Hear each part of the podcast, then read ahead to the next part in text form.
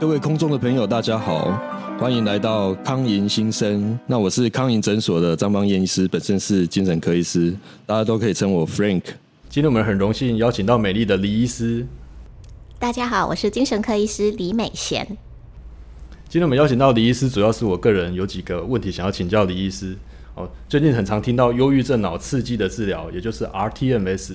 那到底什么是 rTMS 呢？rTMS 的中文是重复性经颅磁刺激术，它是一种非侵入性和安全性极高的脑部治疗。那它是经由使用探头贴在我们的头皮上，然后以磁生电的概念来改善我们的脑部功能。那台湾的卫福部在二零一八年已经核准使用在药物疗效不佳的忧郁症病患。它主要的特性是在可以改善药物无法达到的疗效，它可以更快速、更有效的改善这些病患的忧郁症状。那我的疑问是，rTMS 跟其他的传统的忧郁症治疗有什么不同呢？像心理治疗啊、药物治疗这个部分，它有什么特点呢？以往忧郁症病患都是大家会主要使用药物治疗，还有心理治疗。那药物治疗方面是比较偏向全身性的，那心理治疗方面大家。会主观觉得说疗效相对比较慢。那 rTMS 的部分，它的特点在于第一个，它的疗效会相对于药物还有就是心理治疗效果来得更快。第二，它的副作用相对比较低。那它通常在治疗的过程只有局部的疼痛。那通常我们比较担心的是癫痫发作的副作用。那基本上以往我的治疗经验是没有发生过的。那同时在治疗的过程会有医疗人员全程陪同，所以这个方面是不用担心。第三，方便性，那它不用住院治疗，因因为它的安全性高，所以只需要接受门诊治疗。礼拜一到礼拜五，每一天，然后特定的时间到诊所来接受治疗。那至于疗程方面呢，我们会建议说至少接受十次治疗以上才会看到疗效。比较可惜的是，目前健保并未给付 rTMS 治疗，所以目前这个脑刺激的疗治疗是自费的。那我接下来的问题是想请教李医师个人的 rTMS 的经验，还有 rTMS 它未来可能的发展大概是什么方向呢？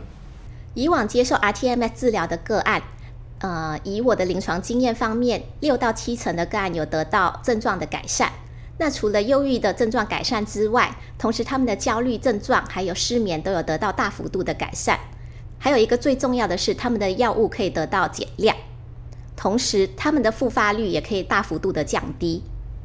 rTMS 的未来发展方面呢？那在台湾方面，虽然卫福部只核准在忧郁症的病患，那其实欧美国家也核准在使使用在强迫症、焦虑症、偏头痛等治疗。目前临床上也在进行很多不同疾病的 rTMS 研究，所以其实未来会得到更多的疾病可以使用 rTMS 来进行治疗。rTMS 治疗最重要的步骤是要帮病患定位，我们会请病人戴上头套，依照不同的头型帮他去量测还有定位。忧郁症最主要的治疗部位是左前额叶。